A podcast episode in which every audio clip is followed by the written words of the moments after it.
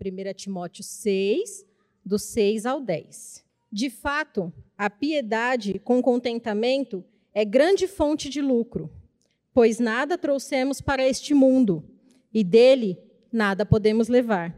Por isso, tendo o que comer e com o que vestir-nos, estejamos com isto satisfeitos. Os que querem ficar ricos caem em tentação, em armadilhas e em muitos desejos descontrolados e nocivos, que levam os homens a mergulharem na ruína e na destruição. Pois o amor ao dinheiro é a raiz de todos os males. Algumas pessoas, por cobiçarem o dinheiro, desviaram-se da fé e atormentaram com muito sofrimento. Essa é a palavra de Deus. Vamos orar mais uma vez? Pai, Deus bendito, obrigado pela tua palavra, obrigado porque estamos diante dela e pedimos que o teu Espírito nos instrua, nos ajude a entender o texto e nos ajuda a ouvir a tua voz. Nos dá discernimento espiritual para discernir as coisas espirituais. Nós oramos pedindo a tua bênção sobre nós. Em nome dele oramos, amém. Estamos começando uma nova série na Igreja Batista Urbana. Esta série, talvez quando você viu a divulgação nas nossas redes sociais, você deve ter pensado: hum, vão mexer com vespeiro, vão arrumar problema. O título dessa série é Teologia da Generosidade. E sim, nós estamos num movimento não somente didático, de tentar mostrar para você o que de fato a palavra de Deus fala sobre finanças, prosperidade, generosidade, mas também estamos num movimento um tanto apologético. Nós queremos mostrar para você, ao longo dessa série, o quanto a chamada teologia da prosperidade ela é danosa e satânica. A teologia da prosperidade, meus irmãos, ela se tornou popular com, no início dos anos 80, com o boom do chamado neopentecostalismo. A ideia de que o Senhor Jesus Cristo ele não é somente redentor das nossas almas, que nos livra, que nos livra da maldição do nosso pecado, mas que também nos garante saúde física e prosperidade financeira. Essa ideia foi difundida em muitas igrejas, no contexto evangélico, de maneira muito aberta, de maneira muito, ah, enfim, clara.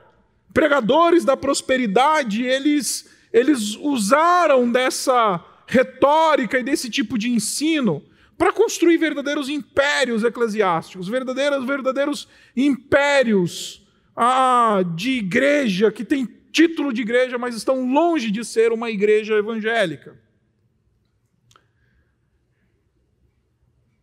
E falar sobre essas coisas é tabu desde então. Falar sobre finança, falar sobre esse evangelho que que é vendido por aí, que é ensinado por aí, dizendo que se você não é rico, você tem problema de fé, que se você não der um dinheiro na igreja, você você é, vai dar lá no hospital, vai dar na farmácia, que se você não fizer um voto de sacrifício, assinando um cheque poupudo e deixando ele na igreja, você é uma pessoa que não tem, enfim, é, é, ousadia espiritual ou alguma coisa desse tipo. Falar dessas coisas é, é mexer em terreno ah, um tanto difícil. Por isso chego nesse lugar onde estou, pense, não estou confortável. Não precisaria e nem eventualmente acho que nem gostaria de trazer essa agenda para você, porque sei que estou mexendo com uma teologia que é muito popular, Eventualmente, alguns de vocês que estão aqui nesse lugar ou que estão nos acompanhando pela internet foram doutrinados nessa teologia da prosperidade, foram ensinados a pensar que Jesus também me dá riqueza, que Jesus também me dá saúde. Foram ensinados eventualmente a esperar de Deus algumas bênçãos que o Evangelho nunca nos prometeu. Por isso, subo nesse púlpito hoje, e eu garanto para você, eu acho que eu sei o que estou fazendo. Eu acho que eu consigo lidar com uma audiência de 200 pessoas, 200 e poucas pessoas olhando para mim, e eu preciso comunicar alguma coisa. Eu acho que eu consigo, mas hoje estou especialmente tenso, porque sei que estou mexendo com uma temática difícil e complicada. Agora, essa temática ela é difícil e complicada, penso eu, por duas razões.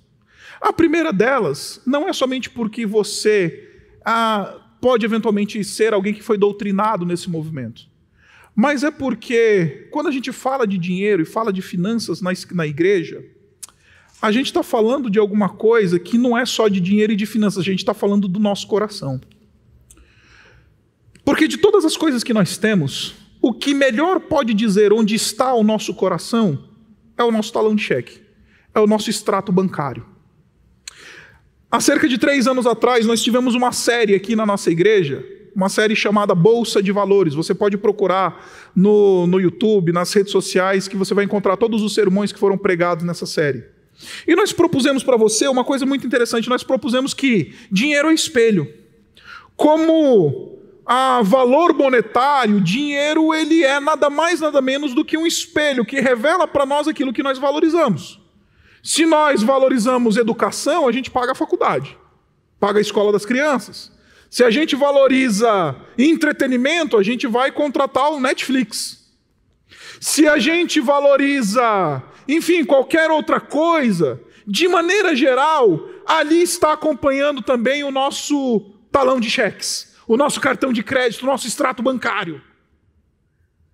Porque dinheiro, de tudo que nós temos, de tudo que nós possuímos, o nosso dinheiro é talvez aquilo que melhor diga onde está o nosso coração. Não é à toa que o próprio Senhor Jesus Cristo disse que onde estará o vosso tesouro, aí também estará o seu coração. Onde está o teu dinheiro, está o teu coração, está dizendo o Senhor Jesus Cristo aquilo para o qual o seu extrato e o meu extrato bancário apontam é justamente aquilo que é onde está o nosso, está o nosso coração. Então, falar dessas, dessa temática é falar de algo sensível, porque é falar de um movimento de nosso, do nosso coração. E a gente, eventualmente, às vezes não gosta de ser exposto pela nossa, pela Bíblia, pela, pela nossa, na nossa intimidade, né, naquilo que é de mais valioso a nós. A gente eventualmente não quer ser constrangido por Deus quando a gente faz uma avaliação da nossa vida nessa área e a gente precisa reconhecer que eventualmente a gente diz que valorizamos algumas coisas quando o nosso contra-cheque, quando o nosso extrato bancário diz que a gente está valorizando é outras. Porque de tudo que possuímos, não tenha dúvidas, o nosso dinheiro ele é aquilo que mais tem poder de revelar o nosso coração. Agora, esse, essa é uma temática difícil, não somente por causa do fato de que alguns de vocês eventualmente podem ter sido doutrinados nessa temática, não somente porque fala de coisas da nossa intimidade, da nossa interioridade, mas também porque a temática do dinheiro dentro das igrejas evangélicas tem sido instrumento satânico para a destruição de fé, de vidas e de famílias. Eu tenho certeza que alguns de vocês aqui poderiam me parar aqui enquanto estou pregando e contar uma história trágica de eventualmente alguém que se sentiu abusado, que se sentiu vilipendiado na sua fé, porque foi constrangido a fazer algum movimento espiritual, financeiro, etc. e tal. Por causa dessa chamada teologia da prosperidade que nós estamos vendo varrer o nosso país desde os anos 80, nós estamos acostumados, não somos acostumados a ver não somente a promoção de uma ganância dentro dos nossos corações, como eu vou mostrar para você daqui a pouco, mas nós estamos acostumados a ver as ovelhas do Senhor Jesus Cristo sendo abusadas. Homens que se dizem homens de Deus, pessoas que se dizem líderes espirituais ou liderança espiritual, estão usando a palavra de Deus de maneira distorcida muitas vezes para literalmente roubar, usurpar, extorquir das ovelhas do Senhor Jesus Cristo. Por isso, essa é uma temática sensível. Essa é uma temática difícil. Porque vamos lidar com ideias que eventualmente a gente abraçou como se fosse verdade. Porque nós vamos lidar com coisas que falam claramente sobre a nossa interioridade e o nosso coração. E porque a gente eventualmente está lidando com feridas da nossa alma. A gente eventualmente está lidando com memórias que nós já temos do passado, de outros lugares que onde já nós passamos, e nós fomos eventualmente vilipendiados por alguma liderança espiritual, abusados. E eu estou vendo aqui algumas cabeças concordando, porque eu sei disso. Isso é mais comum do que a gente pensa. Agora, para que a gente possa entender isso que nós estamos propondo para você, a gente precisa propor, precisa mostrar, eu preciso mostrar para você qual que é a lógica da chamada teologia da prosperidade. E a teologia da prosperidade, ela nada mais nada menos faz do que explorar e promover um movimento de ganância dos nossos corações. Visto que ninguém quer ser pobre, Visto que ninguém quer, ninguém, eu tenho certeza que nenhum de nós aqui acorda de manhã cedo na segunda-feira e fala assim: vou ser miseravelmente infeliz, vou ser mal sucedido, não vou ter nenhum tipo de recurso para sustentar minha família, quero ser pobre, miserável, lascado, desgraçado. Não, ninguém é assim. É legítimo, inclusive, buscar uma boa condição financeira. É legítimo, inclusive, querer que nossos filhos sejam educados em boas escolas. É legítimo buscar, enfim, ter uma boa profissão, ter uma boa formação, ter, ter galgar um eventual, uma eventual posição ah, de destaque na empresa onde trabalhamos e etc. É legítimo, essas coisas todas são legítimas. Agora, o problema é que a teologia da prosperidade explora um movimento no nosso coração natural de colocar a nossa segurança nas coisas que nós temos, materiais. Então, já que você quer um carro melhor, vem cá e dá um, faz uma oferta de sacrifício no altar. Porque se você dá cem na igreja, Deus te devolve mil. Se você dá mil na igreja, Deus te devolve dez mil. Se você dá 10 mil na igreja, Deus te devolve 100 mil. Se você dá 100 mil na igreja, então Deus vai te devolver a casa no Alphaville.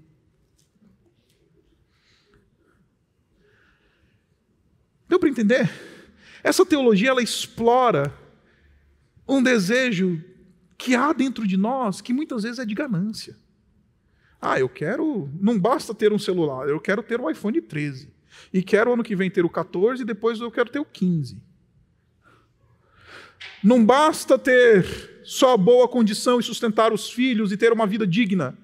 Eu quero morar num castelo de caras. E aí, já que eu quero essas coisas e o meu coração aspira e deseja todas essas coisas, então vem a teologia da prosperidade e diz: já que você quer essas coisas, deixa eu te dar a mecânica para você consegui-las. Faz um sacrifício no altar.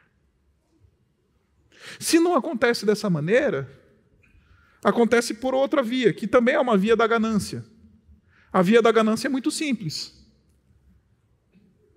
Casais chegam para pregadores e pastores da chamada prosperidade dizem assim: Pastor, eu estou com um problema no meu casamento. Aí o pastor vira e responde assim: É, né? Estou olhando aqui o hall de dizimistas da igreja. Você está em dívida com o Senhor. Não é natural, é natural de se esperar. Pastor, minha mãezinha está doente. É, está devendo o Senhor os gafanhotos virão sobre os teus celeiros. Essa teologia, ela é maldita, meus irmãos, porque ela vilipendia a nossa fé, ela rebaixa o Senhor Jesus Cristo. Jesus Cristo se torna mero concessor de bênçãos, mero mero concessor de dádivas. Ele se torna o banco espiritual, uma espécie de banco espiritual onde eu faço saques de valor financeiro para ter aquilo que o meu coração aspira. rebaixa o Senhor Jesus Cristo, alimenta a minha ganância, é sustentado a partir dos meus desejos desconfigurados do meu coração. Aí, por causa disso, eu trato Deus a partir de uma relação de barganha. Ah, Deus, eu dei mil. Tá vendo? Então eu espero que os meus filhos não enfrentem as drogas. Deus, esse mês eu dei 10 mil na igreja. Então eu espero que o meu casamento não fique em crise. E aí a gente trata Deus a partir de uma relação de barganha, de comércio. Já que eu fiz isso, então eu espero aquilo. Já que eu fiz este movimento, então eu espero aquilo outro. Já que eu fiz assim, eu espero assado. E aí o movimento é barganha e não mais graça. E meus irmãos, esse texto que a gente acabou de ler, ele é um texto que está falando com o teólogo da prosperidade. Ele é um texto que está considerando a realidade do teólogo da prosperidade. Volta comigo três versículos. Olha só o que, diz o capítulo 6, versículo 3. Não o versículo 6 que lemos, o versículo 3. Olha só o que, que ele diz. Ele diz assim: se alguém ensina falsas doutrinas e não concorda com a sã doutrina de nosso Senhor Jesus Cristo, então ele está falando do falso mestre. Ele está falando do indivíduo que está entrando na igreja e ensinando heresia, ensinando falsa doutrina ou doutrina que não está de acordo com a doutrina que os apóstolos ensinavam, com aquilo que o apóstolo Paulo está dizendo aqui de ensino que é segundo a piedade. E marque essa palavra, porque essa palavra é importante, nós vamos voltar nela. Não é, é existe, o apóstolo Paulo está dizendo, Timóteo, tem gente dentro da igreja que está entrando dentro da, da igreja, e eles são falsos mestres. Eles têm cara e aparência de, de mestre de verdade. Eles têm o linguajar, o sotaque, eles têm os cacoetes do pastor, do líder espiritual, mas eles não são verdadeiros mestres. E meus irmãos, esse é o grande problema da teologia da prosperidade, porque ela tem cara de verdade, porque ela explora elementos verdadeiros da Escritura. Vou dar um exemplo para você. É verdade que a Escritura diz que Deus ele quer abençoar aqueles que são generosos para com Ele. Isso está lá em 2 Coríntios capítulo 9. Aqueles que são generosos para com a, a, obra do Senhor, aqueles que têm um movimento de generosidade e não de barganha, Deus intenciona abençoá-los. Isso está claro na Escritura. Então, visto que a teologia da prosperidade pega essa meia verdade, não considera o todo, simplesmente pega este ponto da verdade e explora todo esse ponto da verdade, o pregador da, o falso mestre, ele tem cara de mestre de verdade, mestre da verdade. O falso mestre, ele tem cara de gente séria. O teólogo da prosperidade, ele tem cara de pastor sério. O, o pastor que está vendendo Bíblia a 900 reais para pobre, ele tem linguajar de crente às vezes passa por crente. Por quê? Porque ele está explorando uma meia verdade. Tem um quê de verdade nesse negócio. Mas o apóstolo Paulo está dizendo, mas não é segundo o ensino da piedade. Cuidado com esses. E ele continua. Ele diz: esse é orgulhoso e na verdade nada entende. Este tal mostra um interesse doentio por controvérsias. É aquele que adora arrumar confusão. Beligerante nas redes sociais, fica discutindo: ah, calvinismo, arminianismo, eleição, livre-arbítrio, pastor. Conhece esse? Pois é. Eles adoram aquilo que resulta em inveja, brigas, difamações, suspeitas malignas e aí ele termina o versículo 5 dizendo o seguinte: os quais pensam que a piedade é fonte de lucro. Em outras, em outras palavras, ele está dizendo o seguinte: esses indivíduos encaram o culto. A expressão grega traduzida por piedade aqui é uma expressão que comunica aquilo que diz respeito à vida cultica. A participar de culto, a viver com uma, uma, uma, membresia numa igreja, é ser alguém que está envolvido com a prática das boas obras, alguém que pratica a vida religiosa. E ele está dizendo: esses pregadores, esses falsos mestres, esses indivíduos, eles olham para isso daqui. Culto, igreja, pequeno grupo, louvor, pregação, todas essas coisas, e eles vêm e encaram essas coisas como fonte de lucro. Piedade aqui é exercício religioso. Exercício, eles encaram o exercício religioso como fonte de lucro. E meus irmãos, deixa eu falar uma coisa para vocês. Igreja é um excelente negócio. Igreja é um excelente negócio. Dá para ganhar muito dinheiro de maneira espúria abrindo uma igreja, não tenha dúvidas disso. Igreja é um excelente negócio. Então, abrir uma startup para vender alguma coisa, pagar imposto, vou nada.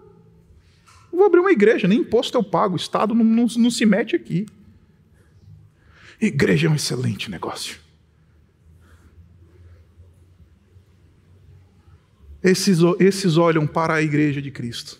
Esses olham para o movimento cultico, esses olham para a vida religiosa, esses olham para a espiritualidade e eles falam: ah, dá para usar isso como fonte de lucro. E aí o apóstolo Paulo ele faz uma brincadeira. E ele diz no versículo 6: de fato,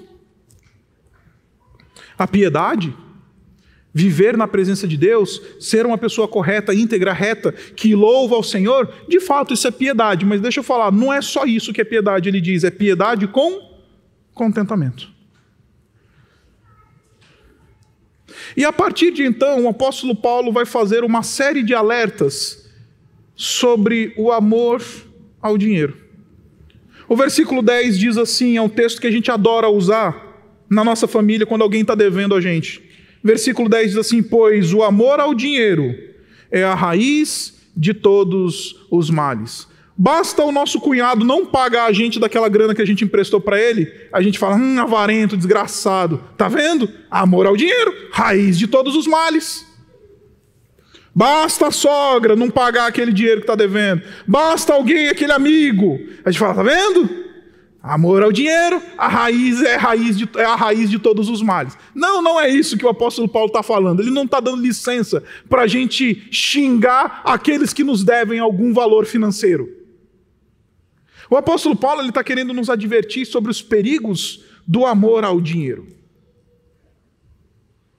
E ele está dizendo uma coisa muito simples: ele está dizendo o seguinte: quem ama o dinheiro não descobriu a beleza de viver uma vida de contentamento. Porque a piedade com contentamento que é a fonte de lucro. E não o amor ao dinheiro que é a fonte de lucro. Porque piedade com contentamento é que é a fonte de lucro. Ser alguém que desfruta de um movimento, de uma operação do Espírito Santo chamado contentamento, satisfação, é fonte de lucro. Sabe quando a gente diz assim, Ok, é suficiente. Eu não preciso mais me matar mais 10 horas essa semana de trabalho para fazer 10 horas de banco de horas ou de hora extra. Não, eu posso curtir a minha família. Isso a gente chama de contentamento. Aquele que ama dinheiro, ele vai falar: Não, me dá essas 10 horas aí a mais aí que eu vou fazer. Porque quem vive contente sempre está no azul. Quem vive contentamento, essa obra do Espírito Santo operada em nós, de gratidão a Deus por aquilo que temos e não sede e volúpia por aquilo que nós não temos, esse sempre está no azul. Esse não vive aspirando, desejando, correndo atrás, cavucando a vida, buscando hora extra, fazendo negócios. Esse daí ele está em paz, ele desfruta de contentamento. Quem está contente com aquilo que Deus já deu, não vive morrendo por aquilo que não tem. Por isso, o amor ao dinheiro é perigoso, porque ele não nos permite experimentar a bênção do Espírito Santo operando em nós contentamento. Existe uma citação romana que eu acho sensacional, que é aquela que diz que dinheiro é como a água do mar, quanto mais se bebe, mais sedento fica. Quem ama o dinheiro é assim. Me dá 10 horas a mais no trabalho. Vou abrir um segundo negócio, vou abrir outras coisas, vou correr atrás. Vou desenrolar.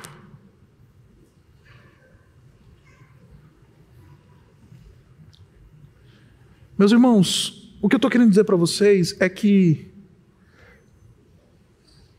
se nós vivemos piedosamente, se nós encontramos verdadeiro contentamento e gratidão por aquilo que já temos, é possível viver em paz. É possível dizer: chega, não preciso. É suficiente o que eu tenho. As coisas que o Senhor me deu, elas são suficientes para apaziguar o meu coração. Porque o meu Deus, Ele é melhor do que as coisas que Ele me dá. O contente não é aquele que chegou numa medida suficiente, é aquele que chegou num Deus suficiente. Não queira encontrar a medida do contentamento fora de Deus, porque é só um Deus suficiente que consegue apaziguar o nosso coração, que sempre está querendo beber a água do mar. Aí a gente quer consumir o Atlântico, achando que vai matar a nossa sede, mas não vamos matar a nossa sede.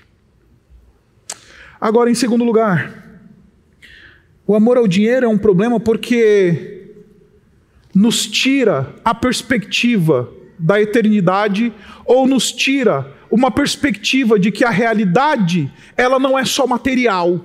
Nós não vivemos só numa vida material. Nós não vivemos somente para trabalhar, só para ganhar dinheiro, só para criar filho. A, a, vida não se resume a essa experiência material e física.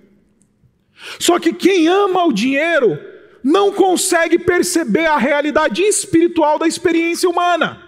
Você não é só músculo que anda, coração que bate, é, pensa, cabeça que pensa. Você é um ser espiritual. Só que quem ama o dinheiro é como a serpente que rasteja sobre a terra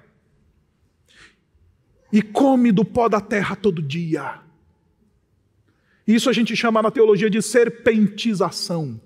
Sabe o que é a serpentização? É aquilo que Deus fala para a serpente e diz assim: agora, porque você enganou a mulher, Maldito é você dentre todos os animais da terra, e você vai colocar o teu ventre sobre o pó da terra, e pó da terra você vai comer todo dia. E aquele que ama o dinheiro, ele é assim, ele está comendo pó da terra todo dia. Ele pega busão, ele faz negócio, ele mexe com contrato, ele liga para o fulano, ele vai no banco, ele morre garrastando o ventre no pó da terra, comendo pó da terra todo dia. E se esqueceu de que há uma realidade espiritual. Se esqueceu de que há um mundo espiritual. Se esqueceu de que é mais importante que o meu filho crê em Jesus do que ele estudar na melhor faculdade do Brasil. Se esqueceu que é mais importante ter um casamento sólido do que viver numa mansão. Se esqueceu que é mais importante ser alguém que desfruta de relações saudáveis do que andar num carro importado. Esse é o que serpentiza na terra. É aquele materialista que vive com base na matéria. Aí você deve estar pensando, mas pastor, onde é que você está tirando isso do texto? Olha só que interessante, o texto diz assim, versículo 7: Pois nada trouxemos para este mundo e nem nada dele levaremos. Ele está dizendo, sabe tudo isso que você está conquistando nesse mundo? Então, você não vai levar nada você não vai poder apresentar o teu olerite ou a tua declaração de imposto de renda para Deus no céu e dizer: aqui está o meu mérito.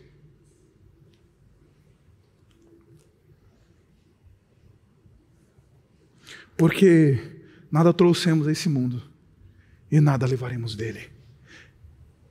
Este indivíduo que só tem os olhos na matéria, ele perdeu essa perspectiva de que as coisas dessa terra a traça consome, a ferrugem corrói. As coisas dessa realidade mundana, e mundana uso no sentido técnico do mundo, elas são passageiras e e não são perenes, não são eternas. Aí a gente perde a perspectiva da eternidade e vive serpentizando no trabalho, arrastando o umbigo no chão do nosso gerente do banco para ver se ele dá o empréstimo. A gente vive arrastando que nem serpente, comendo o pó da terra, pagando uma miséria para ver se compra o iPhone 13 em 20 suaves, suave nada, prestações. Vivendo uma vida miserável para ter o que não conseguimos consumir. É uma serpente comendo o pó da terra todos os dias. O amor ao dinheiro nos serpentiza. O amor ao dinheiro bota o nosso ventre no pó da terra. O amor ao dinheiro faz com que a gente viva uma vida miserável. O amor ao dinheiro nos faz esquecer de que nada trazemos para esse mundo e de que nada levaremos dele. Nos faz esquecer de que há uma realidade espiritual. Lucas, no capítulo 12, conta uma história que você certamente conhece: um homem, uma parábola que o Senhor Jesus Cristo conta de um homem que recebeu uma colheita abundante, que ele sequer tinha onde colocar. A colheita era tão abundante que ele não tinha mais celeiros para guardar os seus grãos. Aí ele diz: Destruirei os meus celeiros e construirei ainda maiores. E colocarei todas essas coisas nele, e nele e neles e direi à minha alma: come, bebe, regala-te. Você tem suficiente para viver. Pega leve contigo mesmo. O tempo passa e o tempo voa, mas a poupança Bamerindos continua numa boa. Mas deixa eu te falar, diz Deus para este homem que serpentiza. Ele diz: Tolo, nesta noite te pedirão a tua alma. Você serpentizou a vida inteira para construir celeiros maiores. Deixa eu te falar, vão te pedir a tua alma hoje. E o que é que você tem a dizer sobre isso? Porque a vida é muito mais do que serpentizar sobre a terra. E meus irmãos, uma experiênciazinha de tubo, ela é suficiente para para te lembrar essas coisas. Além de eu mesmo ter que fazer a minha autoavaliação, e cheguei para minha esposa, logo depois que saiu, eu falei: uma das coisas que eu aprendi com essa lição, experiência que vivi, de quase morrer por causa desse maldito Covid, eu cheguei para minha esposa e falei: a gente precisa viver uma vida mais simples. Agora, eu aprendi essa lição por causa de, um, de uma pessoa, não era nem um irmão, uma pessoa que eu encontrei na UTI. Depois que eu fui transferido para uma ala de reabilitação, já estava fora de perigo, já não tinha mais nenhum tipo de, enfim, a, apoio de, de, de, oxigênio, nada mais, já tinha saído da, do perigo, já estava já em processo de reabilitação. Fui levado para uma outra área dentro ala dentro do hospital. E encontrei um homem de 63 anos de idade, um engenheiro, um homem que tinha construído uma carreira grande, riquíssimo. E aí eu fiquei perto dele porque a gente fazia as nossas sessões de fisioterapia próxima. Um, o, nosso, o meu fisioterapeuta era o fisioterapeuta desse senhor.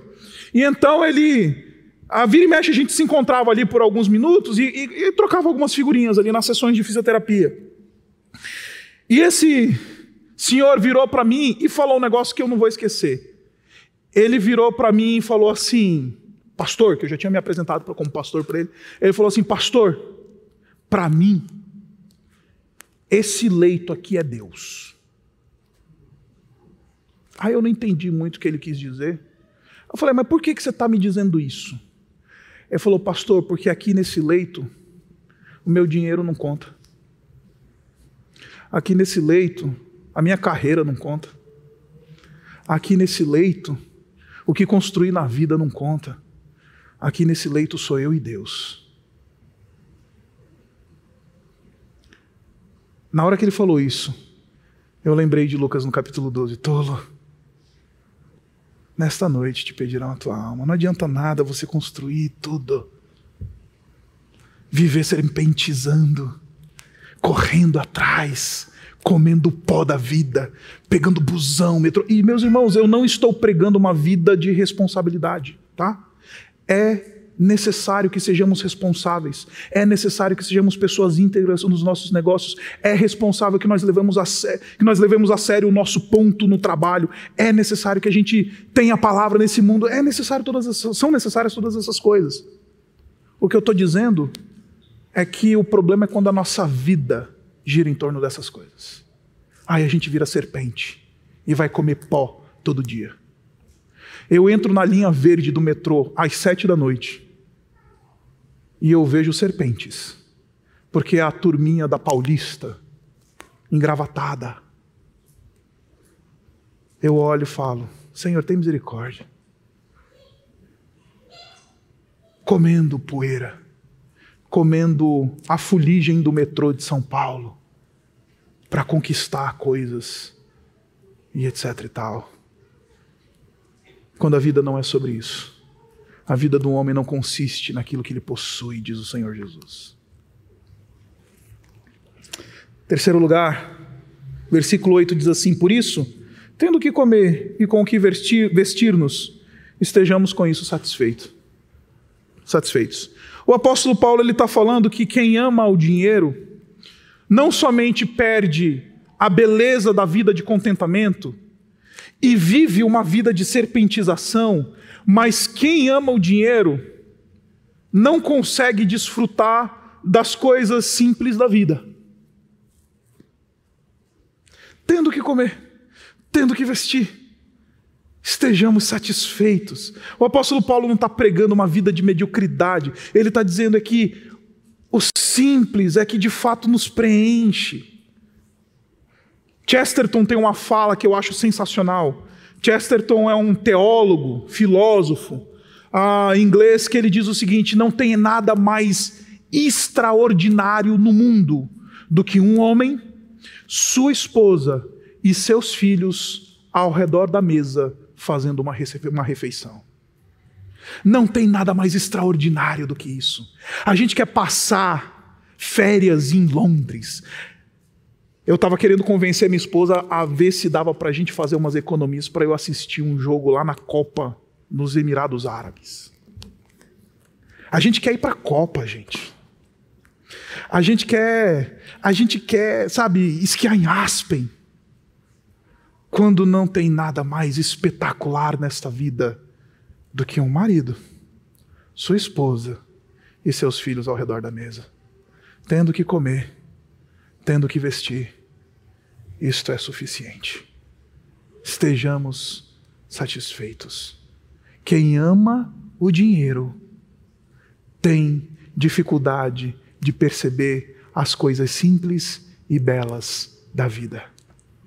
Não é sobre poder levar tua mulher todo final de semana no fazano. É sobre simplesmente viver bem com ela é sobre ter um casamento sólido. De que adianta ter dinheiro para ir comer no fazano todo final de semana se tua vida conjugal está um caos? Tendo que comer, tendo que beber, tendo que vestir, estejamos satisfeitos, aprendamos a lição da beleza das coisas simples da vida. E em último lugar, o apóstolo Paulo diz: pois, pois os que querem ficar ricos caem em tentação e armadilhas, e em muitos desejos descontrolados e nocivos. O apóstolo Paulo está dizendo que quem ama dinheiro é inimigo de si mesmo, porque ele arma cilada contra si mesmo. Quem ama dinheiro é aquele que está disposto a colocar em xeque os seus valores, os seus princípios em nome do lucro. Aí ele não tem problema de adulterar, ele não tem problema de matar alguém, ele não tem problema de cometer pecados em nome do lucro. E meus irmãos, talvez você esteja pensando, nossa, mas isso é exagerado, pastor. Não, não é não. Eu tenho acompanhado, de maneira geral, famílias, crentes, num negócio que eu odeio fazer, que é a reconciliação de crentes por causa de inventário de vovô e vovó. Vovô e vovó morreu.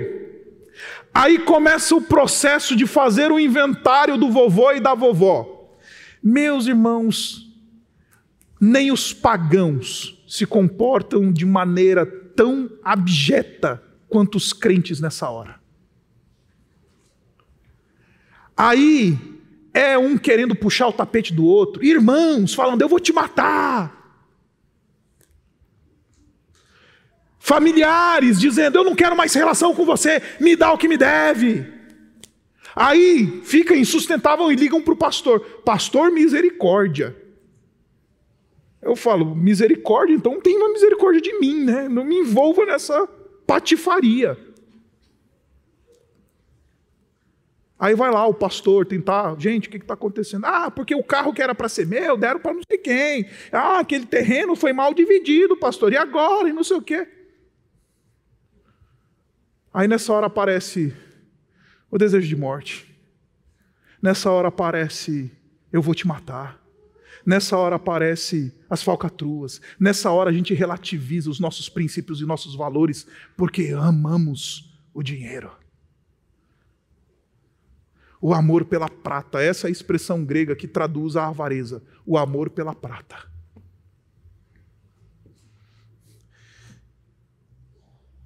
Aí, por causa do amor ao dinheiro, a gente faz uma notinha diferente. Por causa do amor ao dinheiro, o imposto de renda vai umas vírgulas diferentes.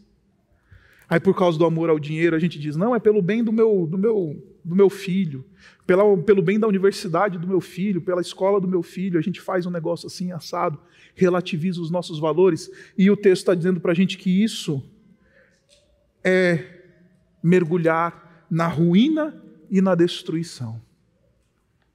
E meus irmãos, isso pega, viu? Para a gente. Eu não sei se eu devia falar isso, eu falei para o pessoal da manhã que eu não ia falar para vocês à noite, não, mas eu vou falar. Quando eu era pastor de uma outra igreja, eu tinha lá um valor mensal que a igreja me garantia de reembolso de combustível. Era um dos perks, né? um dos, dos meus benefícios ah, por causa da minha, da minha contratação como pastor nessa igreja. Então eu tinha lá um valor X mensal que a igreja cobria o meu valor de combustível. E era muito comum, gente, muito comum, eu chegar no posto de gasolina, pedir para o homem encher o tanque, aí eu falava assim: ó, eu preciso de uma nota. Aí o frentista virava para mim: nesse valor mesmo? É nesse valor mesmo que você quer? Não quer diferente, não? Aí é nessa hora que a gente fala: ah, estou precisando de 100 conto aqui para fazer um negócio. 100 reais. Aí 100 reais é suficiente para a gente vender a nossa integridade. A gente é tão baratinho. A gente é tão baratinho. Eu não tô, eu tô falando baratinho para não falar outra coisa. Você sabe o que eu gostaria de falar. A gente é tão baratinho que 50 reais a mais faz a gente vender a nossa integridade. Porque a gente ama tanto dinheiro 30 reais é suficiente para a gente vender a nossa integridade e ser inimigo da gente mesmo. E fazer com que a gente arme armadilhas contra a gente mesmo e caia no caminho da ruína e da destruição. Por isso que a teologia da prosperidade, meus irmãos, ela deita e rola no mundo dos crentes. Porque precisamos reconhecer, amamos o dinheiro. Aí quando vem o pastor e diz: Você quer mais dinheiro? Dá um dinheiro aqui na igreja, que Deus te devolve em dez, dez vezes mais. Aí nessa hora a gente vai, dá o dinheiro, dá a chave do carro, dá o cartão de crédito com senha, dá tudo. Porque no final das contas não é um movimento de generosidade, de graça, é um movimento de ganância para ver se a gente arruma mais. Por isso, a generosidade, ela é uma revolução na nossa vida. Porque a generosidade é o único meio pelo qual nós não somos dominados pelo dinheiro. É o único meio. Como sei, pastor, que não sou dominado pelo amor ao dinheiro? Sendo generoso. Os gregos, eles dizem uma coisa que eu acho sensacional. Eles dizem o seguinte: eles falam assim: dinheiro é aquilo que ou nós possuímos, ou nós somos possuídos pelo dinheiro. Enquanto lhes falo, tem gente aqui que é dono do seu dinheiro, ou tem gente aqui que é possuído pelo seu olerite. Vou aprofundar essa aplicação. Sabe aqueles crentes super apegadinhos aos 10%? A gente vai falar sobre os 10% na semana que vem. Sobre o tal do dízimo. Vamos falar, fica tranquilo, a gente não tem medo disso na igreja, não. Os mais apegados aos 10% são geralmente os mais escravos dos outros 90%. Do tipo, Deus, toma os teus 10%, mas não rela, não toca, não mexe nos meus 90%. Está de quatro, adorando, babando em cima do ídolo dos 90%. Ou nós possuímos, ou nós somos possuídos. Como é que eu sei que eu não estou sendo possuído pelo meu cartão de crédito, pastor? É se eu sou generoso. O único jeito de não ser dominado pelo dinheiro que tenho é sendo generoso com o próximo, sendo generoso com o reino, sendo generoso, abrindo a mão. Porque quanto mais retenho, este é o termômetro espiritual para eu identificar a minha avareza, o meu amor ao dinheiro. Como sei, pastor, que estou sendo dominado por isso? Eu sou capaz da generosidade. Por isso, a generosidade é uma, é uma revolução. Ela coloca essa lógica da prosperidade, da teologia da prosperidade, de cabeça para baixo. Porque não é sobre dar para receber, é sobre dar, ponto. E por quê, pastor? Porque o modelo do cristianismo é o de Jesus Cristo, dono do universo que entregou todas as coisas para que eu e você possamos ser novas criaturas. Que entregou tudo, a vida, como a gente vai celebrar daqui a pouco, o seu corpo, o seu sangue, as suas riquezas, abriu mão de tudo que tinha, para que eu e você pudéssemos ser libertos do amor ao dinheiro.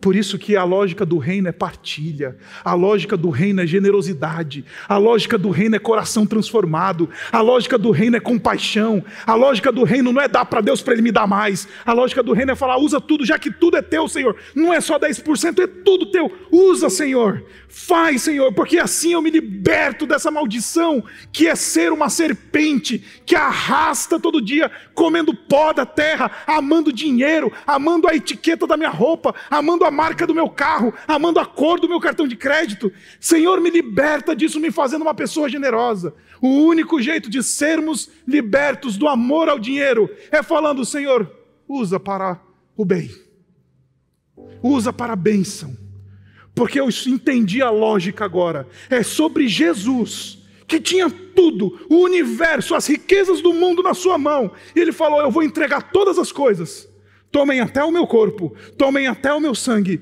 para que o meu povo seja liberto dessas coisas. Crente não precisa mais serpentizar. Crente não precisa mais colocar o seu corpo na terra, materialista, porque o Senhor Jesus Cristo já permitiu que o seu corpo fosse colocado na cruz.